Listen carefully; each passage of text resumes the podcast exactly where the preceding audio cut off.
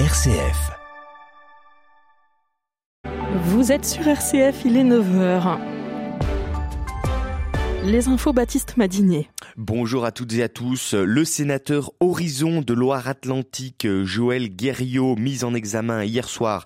Il est soupçonné d'avoir drogué une députée pour l'agresser sexuellement. Sandrine Josso une amie de longue date, selon la défense du sénateur, aurait été droguée à son insu. Elle a été prise de malaise après avoir bu une coupe de champagne, selon son avocate.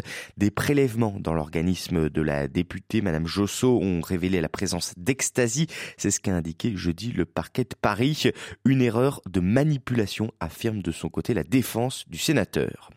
En France toujours, Emmanuel Macron referme la séquence du référendum sur l'immigration. Ce principe n'est plus à l'ordre du jour faute de consensus politique. C'est ce qu'ont témoigné les chefs de parti qui ont participé aux rencontres de Saint-Denis hier. Ce référendum était ardemment réclamé par la droite, notamment par les républicains d'Éric Ciotti qui avaient refusé de se rendre aux rencontres.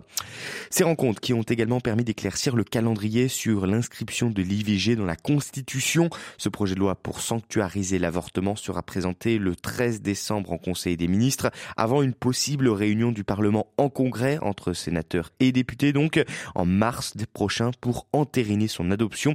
C'est ce qu'ont rapporté là aussi plusieurs chefs de parti présents hier.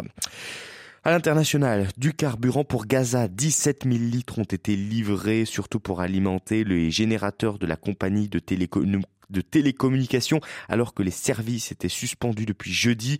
Le cabinet de guerre israélien a autorisé l'entrée quotidienne de deux camions citernes de carburant dans l'enclave. Pour rappel, avant la guerre, c'était 50 camions de carburant qui entraient quotidiennement dans la bande de Gaza. Et puis le pape François va s'entretenir mercredi prochain avec des familles d'otages israéliens retenus par le Hamas à Gaza et des proches palestiniens vivant dans l'enclave. Le souverain pontife veut souligner sa proximité spirituelle avec les souffrances de chacun, a souligné le Vatican. Et puis explosera ou explosera pas, telle est la question avant euh, le décollage aujourd'hui de l'immense fusée Starship de SpaceX. Après un premier échec, ce deuxième vol a valeur de test pour l'entreprise du milliardaire Elon Musk, une tentative qui sera notamment scrutée de près par la NASA qui compte sur ce vaisseau pour ses missions de retour sur la Lune. Et puis du tennis pour finir avec les affiches des demi-finales du Masters de Turin qui sont connues, Novak Djokovic contre le jeune prodige Carlos Alcaraz et puis l'Italien Yannick Sinner contre Daniel Medvedev.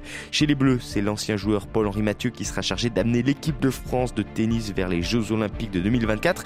Il a été nommé capitaine pour la Coupe Davis hier.